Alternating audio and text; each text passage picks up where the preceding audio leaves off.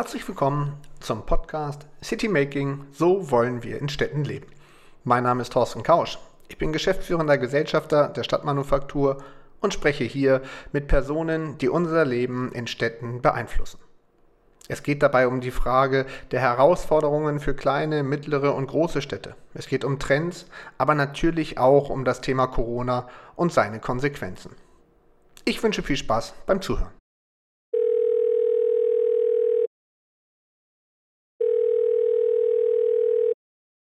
Herzlich willkommen zur neuen Ausgabe des Podcasts City Making. So wollen wir in Städten leben. Ich freue mich heute, Gerrit Heinemann vor dem Mikrofon zu haben. Er ist seit 2005 Professor für Betriebswirtschaftslehre, Management und Handel an der Hochschule Niederrhein. Zuvor war er lange Jahre in der Privatwirtschaft tätig. So zählten beispielsweise die Douglas Holding AG und die Kaufhof Warenhaus AG zu seinen früheren Arbeitgebern. Als einer der ersten Wissenschaftler in Deutschland befasst er sich im Rahmen seiner Professur aus der Perspektive der Betriebswirtschaft mit dem Onlinehandel. Lieber Professor Heinemann, schön, dass Sie sich die Zeit nehmen. Ja, schönen guten Tag, Herr Kausch. Lassen Sie uns doch einmal gucken. Sie haben einen sehr spannenden Werdegang, finde ich. Sie sind sozusagen von der ähm, Wissenschaft ähm, in die Wirtschaft und wiederum äh, andersherum zurück. Ähm, wie kommt sozusagen so ein Weg zustande? Oh, ähm, muss ich lange zurückgehen. Äh, also elterlich ähm, mit Handel vorbelastet, Landmaschinenhandel ist schon mal ja quasi ähm, die erste Weichenstellung. Und dann, als ich äh, am Institut für Marketing bei dem Marketingpapst Professor Meffert, der die blaue Bibel geschrieben hat, Assistent werden durfte und promovieren durfte, da war ich dann zuständig und das war die zweite Weichenstellung für Handelsmarketing. Das führte dazu, dass ich nach meiner Promotion, die über Betriebstypen Profilierung des textilen Einzelhandels war, insbesondere Erlebnisorientierung 1988. Deswegen schmunzle ich immer über Erlebnisorientierung als äh, neues Instrument. Das kann ich gut nachvollziehen. Ja, absolut. ähm, ich habe auch damals sehr intensiv die äh, Textilhändler kennengelernt, weil mein Datensatz aus der Hachmeister und Partner oder damaligen ABZ-Einkaufsagentur aus den Mitgliedshäusern stammte und der Textilhandel ist schon was Besonderes. Also das war quasi die dritte Weichenstellung, weil das fand ich einfach interessant. Ja, und dann hat mich nach meiner Promotion musste ich äh, mit zu einer Veranstaltung, die der mein Doktorvater äh, regelmäßig abhielt für Unternehmenschef aller Branchen und dann saß neben mir am Tisch Jörn Kreke, der Gründer der Douglas Holding und fragte mich, was ich denn so mache und vorhabe. Und dann sagte ich, ja, bin gerade fertig geworden und möchte in die Beratung. Das war so der Standard, ne? so typisch McKinsey und Boston Consulting. Mhm. Dann sagte er, auch da gucken wir mal, ob wir nicht auch was Schönes haben und hat mir ein unverschämtes Angebot gemacht. Zentralbereichsleiter Marketing direkt unter ihm in beratender Funktion für Vorstand und Geschäftsführer der Tochtergesellschaften. Ja, und das war so der Eintritt in die Handelswelt. Dann merkte ich relativ schnell, dass man im Handel nur dauerhaft überleben kann, wenn man am Regal groß geworden ist und habe deswegen ein Trainee-Programm bei der Kaufhof Warenhaus AG, damals hieß das noch, nachgeholt. Das sah Greke damals anders, aber als ich dann das Trainee-Programm fertig hatte und auch ein Warenhaus leitete, kam er vorbei, hat mich besucht und sagte, fand ich toll und hat mir dann wieder ein unverschämtes Angebot gemacht. Geschäftsführer der Drospa Holding. Ja, und so bin ich quasi äh, im Handel versackt und habe immer nur Handel gemacht, allerdings aus sehr unterschiedlichen Perspektiven. Als dann die Drospa Holding verkauft wurde an ihr Platz, äh, bin ich dann beratend tätig geworden bei der Dröge und Kommt, die damals ähm, rasante Zuwachsraten hatte und äh, sehr gut aufgestellt war, auch im Konsumgüter- und Handelsbereich. Ich habe da wirklich tolle und spannende Projekte gemacht, äh, bis ich dann mir irgendwann sagte, du wolltest doch eigentlich ursprünglich äh, an der Hochschule bleiben, weil ich hatte auch ein Angebot damals von meinem Doktorvater zu habilitieren und habe dann quasi die Weiche gestellt Richtung Hochschule und ähm, ja, da wurde dann der, genau der richtige Platz frei an der Hochschule Niederrhein in Mönchengladbach, wo ich auch und meine Familie ansässig waren damals. Mhm. Darf ich einmal nachfragen? Ähm, die Vita finde ich ja tatsächlich hochgradig spannend und vor allen Dingen, was das Thema Erlebnisräume angeht, ist es ja gerade aktueller denn je. Ähm, aber was hat sie sozusagen jetzt in Richtung des Onlinehandels gebracht? Ähm, ja, die wissenschaftliche das, Auseinandersetzung ja. ist ja das eine, aber der ja. Fokus auf das Thema Onlinehandel, mhm. ähm, wo kommt der sozusagen her? Das lässt sich ganz einfach erklären. Äh, als ich damals Richtung Hochschule gehen wollte, man kriegt nicht so ganz einfach einen Ruf. Da muss man ganz breit schießen. Ich war auch in ganz Deutschland unterwegs und äh, interessanterweise waren die Vorgaben für die Probevorlesungen immer Multi-Channel-Handel und auch ein bisschen E-Commerce und so. Und da kam ich quasi auf das Thema, aber auch schon damals in der Beratung, weil da gab es ja das Platzen der E-Commerce-Blase und dann die, die äh, Sanierung von äh, Online-Händlern. Das war wirklich damals auch spannend. BOL habe ich damals begleitet, auch Integration, Buchclub Bertelsmann und so weiter, projekttechnisch. Und insofern dachte ich mir dann ähm, beim Schlüsselerlebnis, als ich moderierte äh, einen Fachkongress über den ersten Fachkongress über Multichannel-Handel 2007. Und da dachte ich mir, Mensch, das Thema, das kommt in geballter Ladung, weil das wurde damals für tot erklärt, aber es sah anders aus. Und da habe ich mir das gegriffen und habe sehr gezielt mein erstes Buch Multichannel-Handel, auch mit Unterstützung von Hermes damals, äh, Hermes Fulfillment von der Otto-Gruppe, geschrieben. Das kam sehr schnell in die zweite Auflage und dann bekam ich auch Einladungen für einen Workshop bei Akandor, mhm. Akandor, mhm. Quelle Karstadt, mhm. Und merkte, äh, E-Commerce, ähm, da, da hast du eigentlich nicht so viel Ahnung. Da musst du ähm, ein Buch schreiben und dich reinfräsen in das Thema und habe dann die, den neuen Onlinehandel geschrieben. Und das merkte ich schon beim Schreiben, das wird ein Erfolg und das ist ein Standardbuch geworden und das geht jetzt demnächst in die 14. Auflage. Oha. Und so decke ich im Grunde beide Seiten ab. Also in die Lehre gegangen im stationären Handel. Ich könnte auch jetzt mich sofort in ein Warenhaus setzen und das leiten. Das ist eine tolle Aufgabe und ein toller Job. Und eben E-Commerce von der wissenschaftlichen Seite mit vielen tollen Forschungsprojekten auch und äh, bin eine seltene Spezies, die im Grunde beide Seiten abdeckt. Das macht sie so interessant. Deshalb haben wir sie rausgepickt für dieses Gespräch, Einemann. Ja. Ähm, was ist denn das mit dem Thema? Was ist gerade sozusagen äh, ähm, die aktuelle Herausforderung unter der wissenschaftlichen Betrachtung, wenn man jetzt sich mit dem Thema Onlinehandel und E-Commerce auseinandersetzt? Woran forschen Sie gerade äh, in diesen Segmenten? Ja, das große Thema bei allen ist ähm, KI, also künstliche Intelligenz, äh, mit Kundendaten äh, zu arbeiten und intelligente Recommendations zu geben, also den Kunden auch besser zu beraten. Da sind ja die großen Plattformen sehr weit. Aber auch die Frage, ob das etwas ist, um den stationären Handel zu retten. Da haben wir ein sehr tolles, interessantes Projekt gemacht, auch mit Jülich zusammen äh, und äh, sind gerade in der Antragstellung für ein weiteres Projekt. Äh, also äh, Frage ist künstliche Intelligenz möglicherweise auch ein Rettungsanker für den stationären Handel, wobei man auch ganz klar sagen muss, in der Regel sind die Voraussetzungen nicht erfüllt und an die Voraussetzungen äh, gehen auch die stationären Händler, nicht alle, es gibt wenige oder doch einige tolle Ausnahmen, aber in der Regel nicht so gerne ran, weil das heißt äh, Implementierung eines performanten Warenwirtschaftssystems, ERP, das dauert drei, vier Jahre, SAP Stichwort, und bringt erstmal nichts und kostet nur Kohle ohne Ende. Aber dann habe ich erst die Voraussetzungen erfüllt. Die sind in der Regel nicht erfüllt. Also insofern scheitert es daran. Ich rate auch vielen stationären Händlern heute davon ab, jetzt noch mit einem Online-Shop zu starten.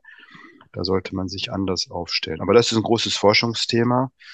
Und natürlich dieses Jahr, ähm, das ist völlig neu, äh, Umsatzrückgang in der Wachstumsbranche Onlinehandel, Krisenstimmung, Sanierungen, auch Insolvenzen, ja, erste Insolvenzen. Äh, ich weiß, dass etliche Online-Händler auch gerade quasi mit Bankenpool sprechen, äh, wo die Banken auch entscheiden, geht's weiter oder nicht. Also wirklich die große Frage, ist das ein Ausnahmejahr oder geht jetzt der Umsatzrückgang weiter?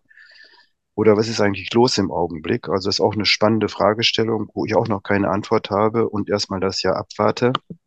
Deswegen schiebe ich auch mit der neuen Auflage, weil das wäre schon eine Zäsur, wenn man sagen müsste, der Zenit ist überschritten. Ich glaube es aber nicht. Also es ist äh, ein Ausnahmejahr.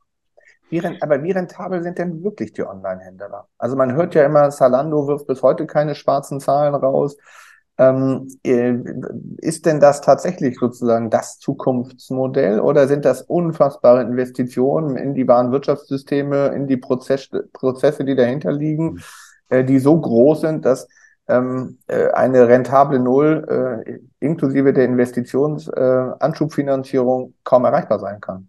Das ist einmal ein Vorurteil, was ähm, schwerer zu zerstören ist als ein Atom, sagte Einstein mal. Äh, und die meisten Online-Händler, auch die ich kenne, sind profitabel, auch mhm. profitabel als stationäre Händler. Und man kann ja auch in die Bilanz gucken von Zalando. Wie gesagt, dieses Jahr ist ein Ausnahmejahr, aber bei dem, bei der Umsatzentwicklung hätten stationäre Händler massiv Verluste geschrieben. Zalando wird dieses Jahr ohne Verlust aussteigen und hat auch die letzten Jahre deutlich mehr EBIT geschrieben als der stationäre Handel. Also das ist ein Vorurteil, was ich so nicht teilen kann. Und äh, auch kleinere Online-Shops, äh, auch Online-Shops von stationären Händlern, wie zum Beispiel von Engelhorn. Der Engelhorn sagt, der ist profitabel. Äh, man muss nur genau gucken, wie man das macht und auch das Geschäftsmodell verstehen. Also Vorurteil, aber nicht mehr. Okay. Ähm, ja, ist ja aber. Ich störe stör mich nur, ich störe mich immer an, de, an der Diskussion, weil das war auch in Ihrer Frage so ein bisschen unterschwellig durchzuhören, so End oder Weder. End E-Commerce, ja, oder nichts anderes mehr. Ähm, ja, es gibt die auch da eine Theorie der Disruption, ja, die digitale Disruption, Zerstörung ganzer Branchen. Ich meine, Amazon hat den Buchhandel komplett durchgeschüttelt, aber der Michael Busch, den ich gut kenne von Thalia, sagte, im Grunde sind wir Amazon dankbar, weil der hat uns wach gemacht und auch zu Dingen veranlasst, die wir uns nicht gemacht hätten. Deswegen sind wir heute sehr viel besser aufgestellt wenn man das versteht, nicht und auch rechtzeitig angeht, dann hat man alle Chancen, auch bei diesem Thema. Nur wenn man von Teufelswerk spricht und eine Digitalallergie hat und äh, immer nur Amazon-Bashing betreibt, äh, dann hilft einem das nicht. Ich glaube aber, dass genau ja diese Auseinandersetzung, dazu soll ja auch diese äh, Ausgabe dienen, äh, ja dazu beiträgt, das Bewusstsein dafür zu schärfen. Ähm, ich interpretiere aber aus Ihren Worten, dass es, dass Sie aus der wissenschaftlichen Perspektive auch äh, tatsächlich ähm, für den stationären Handel eine wichtige Rolle ähm, sehen. Und wenn, jetzt am Beispiel von Michael Busch, wenn man denn versteht, sozusagen, welche Konsequenzen der Onlinehandel mit sich bringt, das auch als Chance zu begreifen, dann hat aus für Sie auch der stationäre Handel eine Chance, ähm, gegen den, gegen den Onlinehandel sozusagen zu, äh, sich zu positionieren. Ja, oder auch mit, ne? warum immer gegen? Genau, äh, genau, klar, also ja. in Ergänzung, klar. Ja, in Ergänzung. In Ergänzung, so und mhm. ähm, ja, äh, man muss einmal grundsätzlich trennen. Also ich sage, ähm, Hälfte des Handels ungefähr Lebensmittel, Fast Moving Consumer Goods, täglicher Bedarf. Da ist das völlig anders. Und da sprechen wir vielleicht mal irgendwann von zehn maximal, ja, es gibt auch Experten, die sagen 15 Prozent Marktanteil, Punkt. Ja, so. Und auch da ist immer die Frage, was ist eigentlich online oder offline, wenn ein Kunde äh, online quasi einkauft mhm. und dann im Laden abholt und im Laden bezahlt, gilt das als Stationärumsatz. Das kriegt man auch gar nicht mehr auseinandergedröselt. Mhm. Aber Lebensmittel, Fast Moving Consumer, wo es gerade interessante Unternehmen gibt und das Thema hat auch enorme Zuwachsraten, äh, aber äh, ich sag mal, 10, 15 Prozent wäre schon ein gigantisches Volumen von 20 Milliarden plus. So. Mhm. Äh, es ist eher ein Thema im Non-Food-Bereich und äh, da sind wir bereits bei deutlich über 25 Prozent Online-Anteil. Mhm. Ähm, ich glaube aber, dass die Sättigungsgrenze, das sieht man auch bei den ersten Warengruppen, die da angelangt sind, äh, Bekleidung, Fashion äh, Ende letzten Jahres, jetzt wieder ein bisschen ähm, abgesunken, aber langfristig denke ich schon. Unterhaltungselektronik, Bücher wird sich so bei 50 Prozent einpendeln und ich glaube, dass da auch alle Non-Food-Warengruppen landen werden. Das hieß im Umkehrschluss, wenn Oha. dieser Marktanteil sich noch verdoppelt und dann quasi an die Sättigungsgrenze kommt, hieße das ungefähr umgerechnet ein Drittel der Geschäfte weniger in Innenstädten. Ich meine, das ist ein Prozess, ein Strukturwandel, den gab es auch vor Corona schon, der ist Corona, durch Corona ein bisschen beschleunigt worden. Aber jetzt ist eben die spannende Frage mit dem dadurch entstehenden Leerstand, was eigentlich kein Leerstand sein muss. Was machen Städte damit? Das ist wirklich eine sehr spannende Frage, ähm, wo auch die meisten Kommunalpolitiker gar nicht verstanden haben, was abgeht und auch festhalten an dem innerstädtischen Einzelhandel, was nicht unbedingt sein muss. Ähm, ich halte Versorgungsbedarf sicherlich für wichtig, aber alles, was über Versorgungsbedarf hinausgeht und sogenanntes Shopping ist, da muss nicht jede der 12.000 Städte und Gemeinden in Deutschland äh, Shopping Stadt oder Shoppingcenter sein. Ja, da kann man vortrefflich drüber diskutieren. Da haben Sie eben schon angesprochen, da haben die Vermieter eine Schlüsselposition, aber häufig verstecken sich hinter Vermietern auch Städte selbst oder Sparkassen, die ja den Städten gehören oder Bistümer. Also da sind die Vermieter nicht Großkonzerne, die anonym sind, wie das häufig dargestellt wird, äh, sondern da könnte man auch unmittelbar sprechen mit denen, die vermieten. Und da ist sicherlich ein wesentlicher Nachteil der Städte, dass in den letzten Jahren Städte regelrechte mietpreisgetriebene Anlageobjektversammlungen mhm. waren. Egal mhm. wie es aussieht, Hauptsache Miete und dann in der Spitze 40-facher, äh, also Faktor 40 auf die Mieteinnahme als Bewertungsgrundlage für die Immobilie heißt, ein Popelshaus in einer guten Innenstadt, möglichst großen Stadt, macht mich zum Multimillionär, ja, mhm. in der Bewertung mhm. der Immobilien auch. Es gibt ja etliche Vermieter, mit denen ich früher verhandelt habe, die dann zum Verhandeln aus Mallorca einfliegen, weil die auch nur Finca leben davon. Ja, das ist eine schöne Welt, mhm. die jetzt zusammenbricht und äh, wo eben diese Mieteinnahmen in Zukunft nicht mehr erzielbar sind, aber da halten viele dran fest und das produziert Leerstand an dem Festhalten der Vermietung an Einzelhandel und das sollte man grundsätzlich ändern. Da müssen aber auch Regularien in Städten äh, geändert werden, auch äh, Baunutzungsverordnungen und so weiter. Das ist ein Riesenthema, äh, weil wir stellen ja fest, es ziehen immer mehr Menschen in die Städte. Wir haben ja Urbanisierung nach wie vor. Wir haben einen massiven Mangel an Wohnraum in Städten, wo ja, wenn man das sieht, äh, Bundesregierung möchte 400.000 Wohnungen bauen und nicht mal die Hälfte wird wahrscheinlich gebaut, aus welchen Gründen auch immer, kann man auch lange drüber streiten. Kommt noch Materialknappheit und alles dazu. Ja, das wird dann auch schön als Ausrede genommen. Klar, ist auch eine schöne Ausrede. äh, aber ich sag mal, wenn man für ein Standardhaus in Deutschland schon über ein Jahr alleine für den Bauantrag braucht, weil sich mittlerweile Städte, Kreise und verschiedene Ebenen gegeneinander absichern und nichts anderes da stattfindet, das ist pervers, muss ich wirklich mhm. sagen. Aber das ist ein mhm. anderes Thema. Mhm. so, also man hätte äh, jetzt Raum für Wohnungen, da müsste sicherlich umgebaut werden. Man könnte auch, wie Frau Sparrenbach aus Nordrhein-Westfalen sagte, die Bauministerin, äh, mit der Abrissbirne sicherlich Hohlkörper platt machen und da Wohnungen bauen. Warum nicht? Das sollte kein Tabu sein. Und man kann auch den Einzelhandel, weil wenn man das mal hochrechnet, findet ja in Deutschland nur noch ungefähr ein Fünftel des Einzelhandels in der Innenstadt statt. Mhm. Der Rest in Stadtrandlage, Shoppingcenter, grüne Wiese, Distanzhandel und so weiter. Dass man die vor allem großflächigen Handelsformate, die die Städte äh, in den letzten Jahren aus den Städten rausgeschoben haben, an die Peripherie, auf die grüne Wiese, Fachmarktzentren und so weiter, zurückholt in die Städte. Wir haben ja in den Städten auch eigentlich eine Unterversorgung an Lebensmitteln und Fast-Moving Consumer Goods. Da muss man immer in den Stadtrand fahren, nach draußen. Mhm. Das kann man zurückholen. Man kann auch Baumärkte und Möbelhändler äh, zurückholen. Ja. das ist kein, sollte kein Tabuthema sein, vielleicht auf kleineren Formaten. Das testet ja gerade IKEA Hamburg, Hamburg, Hamburg, ist da ein gutes Beispiel, ein exzellentes ja. Beispiel. Das ja, funktioniert genau. ganz, ganz toll mit Lastenrädern ja. und so weiter und so fort, gut angeschlossen genau. an den ÖPNV. Ganz exzellentes Beispiel, dafür, dass es mitten in der. Haupteinkaufsstraße funktionieren kann. Ja, so, und da ist Hamburg eine Ausnahme, muss man ganz klar sagen. Bei, bei anderen Städten ist das ein Tabuthema, weil es verlangt natürlich auch die Lösung eines Mobilitätsproblems. Sie haben es angesprochen, wenn ich sage Autos raus, äh, ich kann nicht verlangen, dass der Kunde die Schrankwand durch die Einkaufsstraße trägt oder es mit Lastenfahrrädern nicht geht, dann muss ÖPVN, äh, öffentlicher Nahverkehr, hochgefahren werden. Oh. Der muss hochgefahren. Wir befinden uns gerade mitten in dem Probewarn. Probewarnung ja. Notfall. Ja, das ist, das ist auch ein Beweis dafür, dass wir live sind. Sehr ja, schön. genau. Ähm. Sehr schön.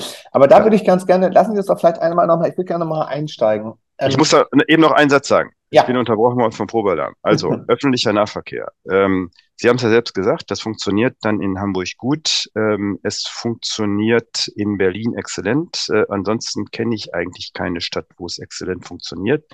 In der Regel funktioniert es nicht. Vor allem, wenn es ländlicher wird, funktioniert es nicht. Also von der ländlichen Region die potenziellen Kunden in die Städte zu bekommen, ja, ohne Auto. Plus, ähm, äh, es bezahlbar zu lassen. Das, ich würde mir in Berlin kein Auto kaufen, aber in jeder anderen Stadt und Hamburg auch nicht, brauche ich ein Auto. So, und das ist ein Problem, das muss gelöst werden. Da kann nicht der Kopf in den Sand gesteckt werden. Ansonsten müsste ich entscheiden, auch das darf kein Tabu sein, ja, dann sind wir eben keine Shoppingstadt mehr, kein Problem, äh, aber wir haben andere Nutzungsmöglichkeiten und das heißt vor allem dringend benötigten und bezahlbaren Wohnraum.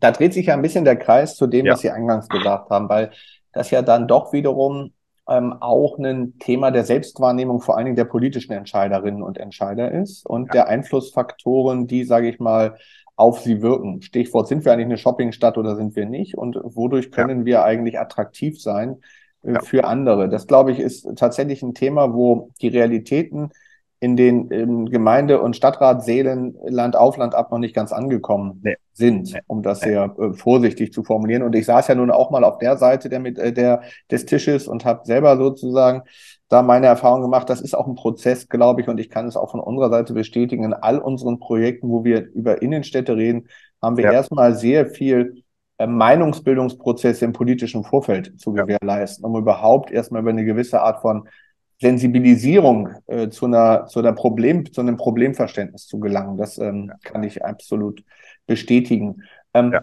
Ich würde äh, gerne noch mal sozusagen auf das Thema äh, gucken, wenn Sie sagen, ein Drittel werden die Innenstädte realistischerweise an Einzelhandelsflächen nicht mehr benötigen. So ist ja sozusagen der wäre ja die Konsequenz daraus. Ähm, was verbleibt denn dann an Einzelhandel und wie sieht der Einzelhandel erstmal aus, bevor wir uns über die Frage Gedanken machen, was könnte denn danach noch sozusagen mit dem, mit dem, was braucht der Einzelhandel in Zukunft, der stationäre in der Schnittstelle sozusagen zum Onlinehandel. Ähm, und ähm, welche Bedingungen sozusagen, welche Rahmenbedingungen braucht es eigentlich, um Menschen dazu zu verleiten, äh, tatsächlich zum Einkaufen in die Innenstädte zu gehen? Ja, ich sag mal nicht ein Drittel der Standorte oder ein Drittel der Fläche. Eine der Lösung Fläche, kann genau. auch sein, dass ich die Flächen verkleiner oder ja. umwidme. Da macht ja. häufig die Baunutzungsverordnung einen Strich durch die Rechnung. Da muss der Einzelhändler fünf Jahre Antrag stellen, bevor das bewilligt wird, bis hin zur Fassadengestaltung. Das ist unglaublich, was zum Beispiel hier auch in, in Mönchengladbach äh, abgegangen ist äh, in letzter Zeit, wo eine super Fassade rückgebaut werden muss, weil das Namensschild zehn Zentimeter zu weit links oder rechts ist. Äh, oder äh, eine Reklameschutzschildverordnung, die da heißt, dass äh, das Sch Namensschild über dem Laden des Vormieters erhalten bleiben muss. Also so, solche, solche Schwachsinnsdinge finden da statt. Ja, das ja. ist unvorstellbar. So, aber es wird bei dem Abschmelzen der Umsätze ins Netz sicherlich ein Kostenthema sein. Also wenn ich schaffe, ähm, das Kostenproblem zu bewältigen, und da spielt sicherlich Miete und auch Personalkosten ein, eine Schlüsselrolle, dann kann ich weiter existieren. Mhm. Ja, und ähm, ich kann mir überlegen, äh, werde ich auch ein Stück Abholstation. Das macht ja mittlerweile auch DM recht erfolgreich. Ja, der Herr Werner berichtet fast täglich davon, äh, dass äh, DM jetzt nicht pusht das Thema, wir liefern nach Hause, sondern wir machen es dem Kunden einfach, seine vorab online bestellten Produkte, die er sowieso kennt, in der Filiale problemlos abzuholen. Und das ist, glaube ich, genau das Thema. Also meine Überschrift ist neuerdings Kanal egal. Kanal egal heißt, ich muss verstehen, dass der Kunde eigentlich seinen Einkaufsprozess und wie gesagt Lebensmittel immer außen vor, äh, sondern bei Non-Food äh, im Netz beginnt, äh, googelt, bei Amazon guckt, Amazon ist eine Produktsuchmaschine, sondern findet er einen Artikel.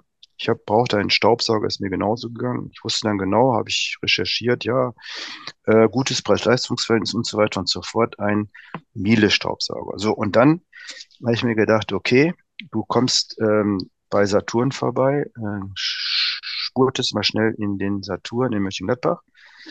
Da stand er auch und dann sagte ich, möchte ich kaufen, geht nicht, ist Ausstellungsstück, wir haben äh, nicht mehr vorrätig. Okay, dann sage ich, ähm, kann ich den online kaufen? Nö, wir müssen nur gucken, ja. So, dann wollte ich den online kaufen bei Saturn und kriege gesagt, in ihrem Postleitzahlgebiet, immerhin 265.000 Einwohnerstadt, nicht lieferbar. So, also wieder zu Hause, zwei Stunden vergebene Le Lie äh, Liebesmüh und äh, Liebes und Lebenszeit, ja. Und Lebenszeit. und sitze und sage, so, war nix. Mit Staubsauger, stationär hat nicht funktioniert, jetzt kaufst du ihn online, äh, schon fast trotzig und ähm, habe ihn dann nicht bei Amazon gekauft, sondern weil dort besonders günstig angeboten und alles super funktioniert im Lidl Online-Shop, der mittlerweile auf, glaube ich, Platz fünf ist in Deutschland, was die Ottos gar nicht wahrhaben wollen, ja. Der Lidl wird irgendwann den Otto wahrscheinlich überholen, aber ist auch egal. Ähm, und ähm, ja, das zeigt im Grunde Folgendes. Der Kunde weiß, welches Produkt er haben möchte. Er ist produktfokussiert. So, und ähm, wo er das kauft, auch in Zukunft kauft, äh, ist, da ist der Kanal egal. Nämlich dort, wo es für den Kunden am einfachsten, am schnellsten ist. Wenn das der stationäre Händler, und da finde ich das von DM immer sehr gut verstanden hat, dass es unter Umständen sogar am schnellsten in einer Filiale eines Händlers geht, ja, äh, wo es so gut organisiert ist, äh, dass ich wirklich schnell rein, schnell rauskomme und nicht äh, keiner weiß Bescheid, es muss im Keller gesucht werden und so weiter und so fort. Äh, oder nicht mal die Kassenkraft weiß, dass es überhaupt Click und Collect gibt, habe ich auch schon mal festgestellt. Bei mhm. Rossmann war das, glaube ich. Ja, äh, dann wird es nicht funktionieren. Also hat der stationäre Händler, wenn er das verstanden hat, wo der Kunde heute drauf ist, da spielt Erlebnisorientierung keine Rolle, weil das ist Hygienefaktor. Mhm. Punkt. Ganz einfach. Ähm, Grüßonkel an der Tür auch nicht, sondern bei vielen Kunden geht's um problemlos und schnell. So, wenn, wenn er das funktioniert hat, äh, wenn er das verstanden hat, und so denkt auch Thalia, das weiß ich, weil ich die auch begleite, dann, ähm, ja, dann hat der stationäre Handel super Chancen, super Chancen. Er muss allerdings nur online dem Kunden die Möglichkeit geben, seinen stationären Kauf vorzubereiten oder sogar online zu ordern. Ob jetzt mit Online-Shop oder ohne, kann ja auch ein digitales Schaufenster sein. Wie auch immer. Also da muss ich jetzt nicht einen Online-Shop haben und sagen, ich erober jetzt äh, Deutschland oder Europa. Ne? weil dann rechnet sich das wieder nicht durch die Kundenakquise. Wir wissen selbst von früher, das wird sich niemals rechnen. Ich muss keine Kundenakquise betreiben, wenn ich die Kunden registriert habe. Es gibt einige lokale Händler, die haben immer schon eine Kundenkarte gehabt und dadurch auch äh, die Identifizierbarkeit der Kunden sichergestellt. Die muss ich natürlich sicherstellen, ohne das geht's nicht und dann mhm. kann ich loslegen. Ja. Heißt aber, wenn Sie sagen, der Kanal ist egal, dann geht es doch an sich aber um die Fragestellung, ähm, schaffe ich es denn auch, ähm, genau wie Sie gerade beschrieben haben, den Kunden zu einem Besuch ähm, in meinen Shops, ja. im, äh, im, im ähm, stationären Handel zu bewegen? Thalia ist da ja. ja ein schönes Beispiel. Die machen das ja, finde ich, mit einer sehr hohen Qualität. Man kann online buchen und ja. sie haben dann eine Abholmöglichkeit und damit haben sie ja genau den Kontakt, den sie vor Ort haben äh, und damit die Möglichkeit, ähm, noch Spontankäufe mit zu erledigen, die sie sonst nicht erledigt hätten. Ist das sozusagen der der vor allen Dingen logische Ansatzpunkt, also sich sehr, eher als Hub, als Ausgabestandort zu begreifen und zu verstehen, sozusagen, dass ich die Bedürfnisse möglichst entweder bei mir im Haus oder Alternative B ähm, äh, in, in, in äh, angeschlossenen Filialen sozusagen lösen muss, wenn ich nicht ja, alles ähm, vorrätig halten kann. Und dann bitte nicht in der Entweder-Oder-Argumentation, ähm, ne, dass man jetzt das Geschäft zu einer reinen Abholstation macht, mhm. äh, sondern in Kombination. Mhm. Ne? So, auch das ist ein Fehler, der häufig gemacht wird, dass immer so schwarz-weiß diskutiert wird. Ähm, multi-optional, weil die Kunden sind nicht alle gleich und jeder Kunde tickt anders und ich sollte jedem Kunden, würde ich empfehlen, seine Möglichkeit bieten. So, dann gibt's Kunden, die wollen Fast Lane und schnell, dann gibt's Kunden, die wollen Beratung, dann aber bitte Beratung, die alles, was ich im Internet finde, toppt und auch freundlich ist und nicht, äh, die sich gestört fühlt, führt, äh, fühlt, wenn man sie anspricht mhm. und äh, dann sagt, weiß ich auch nicht, ähm, ja, oder die man erst suchen muss, wie in vielen Warenhäusern. Ähm, also beides, ähm, aber dann Top-Beratung, die wirklich alles toppt. Das ist in Deutschland selten, ja, muss man ganz offen sagen, nach wie vor. So, und äh, natürlich auch Erlebnisorientierung im Laden, weil das ist Hygienefaktor und äh, maximale Serviceorientierung. Äh, es muss sich allerdings rechnen und da muss man sagen, wenn sich das nicht rechnet, ja, dann stell um von Beratung auf Selbstbedienung auch der Self-Checkout, ja. Thalia hatte den Mitte letzten Jahres. Ähm, wer hat den sonst noch? So, jetzt testen andere. Jetzt testen die Lebensmittelhändler mit ihrer Smartbox. Die mhm. erste von Edeka war ja nicht weit von Hamburg in, in Hovachter, mhm. an der Hovachter Rot. Ja.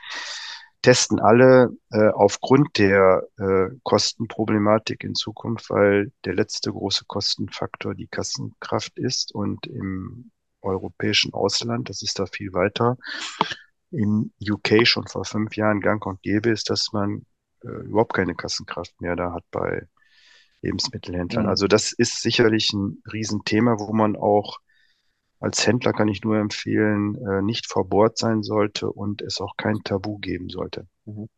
Ähm, wenn wir jetzt ähm, an der Stelle auch nochmal ähm, dann äh, den Blickwinkel sozusagen einen Schritt weitergehen ähm, in Richtung ähm, man kann, finde ich, in der heutigen Zeit, Sie haben gerade das Thema Erlebnis, ähm, ist kein, kein, ist ein Hygienefaktor, haben Sie gesagt. Ja. Ähm, und ist kein, kein äh, Unterscheidungsfaktor. Ähm, das meinen Sie bezogen auf das Thema des Erlebnisses in den einzelnen Shops? Oder meinen Sie das ja. Erlebnis äh, ein, eines ganzheitlichen Einkaufserlebnisses in einer Mall, in einer Innenstadt, äh, um da sozusagen die Brücke und das Verständnis nochmal zu klären? Ja, wobei ähm, heute Erlebnis aus Kundensicht ähm, anders definiert wird ähm, als früher. Also nicht mehr auf das lokale Ladenlokal und die Atmosphäre bezogen, ja, ähm, sondern ähm, Experience im Online-Shop. Kundenerlebnis im Online-Shop mhm. heißt, ähm, wie gut komme ich klar? Ähm, auch Preis äh, oder Bargaining, also äh, super Preise empfindet der Kunde als Erlebnis. Wenn er einen super Deal gemacht hat, ist für den Kunden Erlebnis. Ja, mhm. äh, das kann man auch nicht negieren. Also das Erlebnis wird extrem unterschiedlich definiert. Mhm. Und es gibt zunehmend auch Kunden, die sagen, für mich ist Erlebnis digital basiert, wenn es wirklich reibungslos funktioniert mhm. und auch schnell funktioniert mhm. und nicht da irgendwelche Widersprüche und dann sind da Bruchstellen und es klappt nicht und die wissen nicht Bescheid oder ich kriege widersprüchliche Informationen, dann eben nicht. Mhm. Mhm. Wenn ich jetzt ähm, mir das angucke, es gibt ja ganz viele Städte, kommen wir mal wiederum auf das Thema der Innenstädte zu sprechen. Ja. Die sprechen ja an der Stelle immer gerne, die Innenstadt muss ein Erlebnisraum werden. Es muss Aufenthaltsqualität geben, es muss eine Chance geben, sich sozusagen treiben zu lassen, um dann den Einkauf in Anführungsstrichen Nebeneffekt werden zu lassen. Sehen Sie die Tendenz auch als eine Chance für die Innenstädte, sich neu zu entwickeln und neu zu definieren? Oder sagen Sie, das hilft alles nichts. Im Endeffekt muss die Fragestellung gewährleistet sein, wie komme ich an die Produkte ran, die ich brauche und im selben Abendzug, wie komme ich im Optimalfall ohne ähm, hohen Aufwand mit den Produkten wieder weg. Ja, ich, äh, ich höre das jetzt auch immer, Städte, Erlebnis und so weiter. Und dann wird diskutiert, ja, und äh, Halligalli und ich weiß nicht was, ne, und Jahrmarkt in der Innenstadt und so und fragt mich eine Familie, die da wohnt, äh, mit kleinen Kindern, äh, die sieht sicherlich ein Erlebnis völlig anders. Das wird häufig auch noch sehr einseitig diskutiert. Mhm. Und der Begriff Erlebnis ist, glaube ich, auch sehr abgegriffen und abgegrabbelt. Also kann ich immer wieder sagen, weil ich bin da auch vielleicht etwas vorbelastet. naja, 88 ähm, hatten Sie gesagt, war es, ne? wenn ich mich ja. recht entsinne. Also ja. ein paar Jahre her. Ja, ja genau, genau. Ja. So, und äh, da gab es auch dann äh, Quellen, die ich dann verwendet habe, die waren nochmal zehn Jahre älter. Also das Thema ist wirklich nicht neu. Mhm. Ähm, ähm, also ich stelle mir, ich stell mir mal vor, ähm, Städte untereinander äh, müssen ja auch irgendwo miteinander ähm, auf Dauer existieren können. Und da kann es durchaus eine Arbeitsteilung geben, dass man sagt, wir stärken vielleicht als Mittel- oder Kleinstadt die Stadt, die gut erreichbar ist, äh, als Einkaufsstadt. Mhm. So. Und werden selbst zu einer Art Wohnstadt, mhm. ähm, wo kleine Kinder über die Straße laufen können und es viel Grün gibt und vielleicht Biergärten gibt und ähm, da muss ich immer so assoziativ an äh, München und die kleinen Städte um München drumherum denken. Ja, wenn ich äh, in München zu tun habe, dann äh, übernachte ich nicht selten in Eying. Da gibt's eine schöne Brauerei mit einem Biergarten und ein schönes Lokal, aber nicht ein einziges Geschäft. Es gibt außerhalb der Möglichkeit, Lebensmittel zu kaufen. Ich kann mit der S-Bahn in, ich glaube, 20 Minuten in der Münchner Innenstadt sein. So, und äh, das ist völlig okay. Da wohnen die Familien. Es ist auch bezahlbarer als in München selbst. Es ist ja. grün, es ist herrlich, es gibt keinen Leerstand.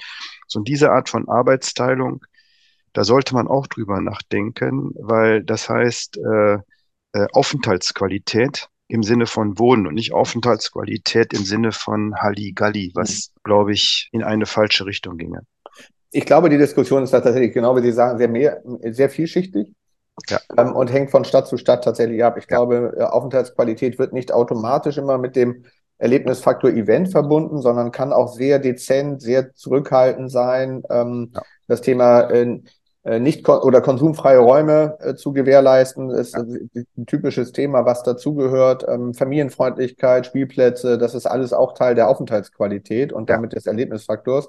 Aber ich glaube auch, da sind wir wieder in der politischen Dimension, dass irgendwie dann doch nur eine reine Wohnstadt, auch wenn man drumherum um große Metropolen sich ansieht, möchte kein Bürgermeister seine eigene Stadt nur als Wohnstadt verstehen. Das ist, glaube ich, eine ja. Herausforderung, die dann eher auf der, auf der Wahrnehmungsebene läge. Ja.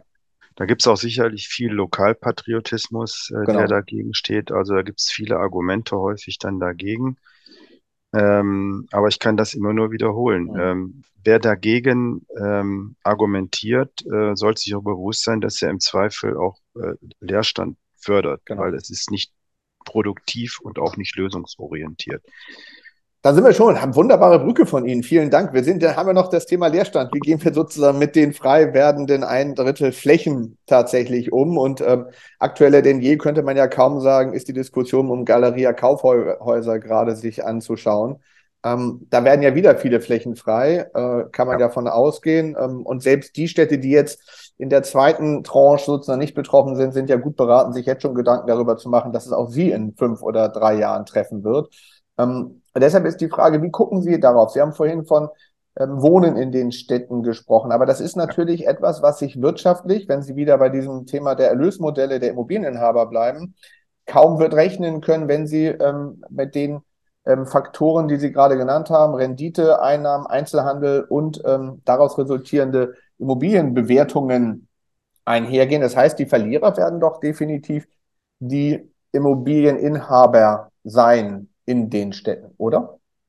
Es ist zu befürchten, dass es eben zu massiven Abwertungen kommt äh, und dadurch auch sicherlich äh, zu einer Pleitewelle kommen könnte, denn das sind ja auch fremdfinanzierte Objekte. Ähm, auf der anderen Seite muss man fairerweise sagen, sollte man auch transparent machen, wem was gehört, weil da häufig sich auch äh, Städte, Sparkassen und auch Bistümer hinter verstecken. Also das muss transparent sein. Ich kann nicht verstehen, dass Städte sagen, wir kennen den Vermieter nicht, der, das sind Strohfirmen oder sonst irgendwas. Da frage ich mich bei so einem wichtigen Thema, wie kann eine Stadt zulassen, dass der Vermieter nicht identifizierbar ist? Ja, undenkbar. Also ja, ich gebe Ihnen recht. Das ähm, begründet ja auch das ähm, Schieben der Problemlösung, ne? das Abwertungsrisiko. Mhm. Aber es ist damit verbunden. Es gibt auf der anderen Seite tolle Beispiele. Ähm, ein, eine ehemalige Kaufhof-Filiale in Düsseldorf an der Berliner Allee, wo unten im Erdgeschoss sehr großflächig ein toller Lebensmittel äh, Edeka-Händler einzog. Auf den oberen Etagen tolle, ein tolles Parkhaus mit richtig viel Platz entstanden ist, wo darüber ähm, Wohn, ähm, also Arbeitsflächen, äh, wie nennt man das heute, Workspace mhm. und auch Wohnraum entstanden ist. Mhm. So, aber ich schätze, dass die Mieteinnahme des Objektes wahrscheinlich nur ein Drittel, mhm. vielleicht sogar nur ein Viertel, maximal die Hälfte von früher beträgt, aber anders geht's nicht. Aber es hat verhindert, dass ein Hohlkörper entsteht, der lange Jahre leer steht. Das abschreckendste Beispiel, ja, in Felbert wurde erst im letzten Jahr die letzte Hertie-Filiale abgerissen. Die stand da wirklich zehn Jahre leer. Und solche Hohlkörper, auch da sollten deutsche Städte, glaube ich, ein stärkeres Durchgriffsrecht haben. Denn man guckt immer in die Niederlande und fragt sich, warum sind die niederländischen Städte ja, ich wohne hier 15 Minuten von Röhrmond. Warum sind die niederländischen Städte auch Innenstädte, auch in Röhrmond, obwohl da ein riesen, ich glaube so das größte Factory Outlet Center Europas angesiedelt ist, ist trotzdem die Innenstadt perfekt in Ordnung mit ganz vielen ergänzenden Geschäften. Mhm. Ähm, auch das Verkehrsproblem findet äh, oder sieht man in niederländischen Städten häufig nicht, weil da auch unterirdisch gelöst wird. Also sagt man Parkflächen, Straßen unter die Erde, wie auch immer. Also viel unkonventioneller ähm, und nicht so äh, mit, mit perversen ähm, ja, Nutzungsverordnungsdiskussionen. Äh, und auch der Durchgriffsmöglichkeit von Städten, weil ich glaube, bei uns auch das Problem dieser Föderalismus mit verursacht, dass auch immer Städte äh, und Kreise und äh, die Landesebene ja sich gegenseitig da quasi blockieren und auch gegeneinander absichern. Und da gibt es erheblich mehr Durchgriffsmöglichkeit. In den Niederlanden hat mir mal jemand gesagt, der sich da auskennt und das verursacht einfach schönere Städte. Also ich, ich glaube ja tatsächlich, ähm, diese Fragestellung, das beginnt ja auch gerade erst in Deutschland, ja. nämlich ähm, die Frage nach den Key-Immobilien und den Vorerwerbsmöglichkeiten auch für Städte. Ich glaube, das ist ein ganz wichtiger Steuerungsansatz, wie man tatsächlich wieder mehr in eine Struktur kommt. Ähm, ich nehme wahr, und das finde ich ja tatsächlich auch sehr interessant, die ganze Politik Land auf Land ab musste sich aber auch die letzten zehn Jahre oder hat äh, die letzten Jahre nie sich Gedanken über die Innenstädte machen. Ja. Erst durch ähm, wow. diesen Booster Corona ist das sozusagen ins Relevant Set, glaube ich, gekommen, auch wenn die Prozesse vorher äh, schon absehbar waren. Aber da hat man sich, finde ich, auch manchmal ein bisschen, äh, wie soll ich das sagen, selbst äh, belogen, indem man gesagt hat, wieso, es gibt doch Nachmieter, wir haben keinen Leerstand, aber dass natürlich die Qualität der Nachmieter abgenommen hat und damit sozusagen ebenfalls sukzessive einen ein Downgrading sozusagen erfolgt ist von den Innenstädten, das hat man teilweise auch dezent ausgelassen in der Selbstwahrnehmung. Ja. Es gibt ja Straßen, ich habe das immer in Osnabrück gesehen, äh, die dann kippen und da finden genau. sie dann plötzlich äh, Läden, die haben sie noch nie in ihrem Leben gesehen. Ja. Aber eine Häufung, Häufung von Tattoo-Studios und äh, Dönerbuden und Afro-Shops und so weiter und Sichers und was weiß ich. Ähm, so, und das darf eine Stadt auch nicht zulassen. Mhm. Da muss es mehr Durchgriff geben und es darf auch kein Tabu sein, dann solche Straßen rückzubauen. Ich habe das mal versucht zu diskutieren, auch hier in Mönchengladbach. Rückbau ist ein Tabu, dass man sagt, äh, hinter, ne, hinter diesem neuen Einkaufscenter, auch innerstädtische Einkaufszentren, das ist nicht ohne. Äh, wenn es nicht die Zentralität erhöht, vergrößert es im Grunde das Problem in der Stadt. Ähm, so, dann, dann kippt im Grunde die Straße hinter diesem Einkaufscenter, was eine Magnetfunktion hat, aber wo es keinen Anlass gibt, dann weiterzugehen. Und da darf auch Rückbau kein Tabu sein. Ne? Warum? Genau. Warum soll das? So, und auch Einkaufs-, Fußgängerzonen äh, bei leerstehenden Objekten macht auch keinen Sinn. Ja. Also es machen viele Dinge keinen Sinn, aber es sind Tabuthemen nach wie vor, ja. nicht? Das, das ist leider so. Ja. Ach Mensch, also ehrlich gesagt, äh, lieber Herr Heinemann, ich könnte mit Ihnen jetzt noch gefühlt äh, eine Dreiviertelstunde weiterreden. Wir sind schon locker, locker in der Zeit ähm, durch. Äh, ja. Und ähm, es war wirklich ein sehr spannender Ritt einmal sozusagen aus Ihrer Perspektive. Und ich finde weiterhin faszinierend Ihre beiden Seiten der gleichen Medaille. Den stationären Handel verstehen Sie genauso gut wie den Onlinehandel. Das hat man gemerkt. Äh, vielen herzlichen Dank für Ihre Zeit. Ähm, Gerne. Ich äh, wünsche Ihnen äh, logischerweise alles Gute und ähm, in diesem Sinne freue ich mich, wenn wir denn in Kontakt bleiben. Machen Sie es gut. Ja, danke gleichfalls. Vielen Dank, Herr Kausch.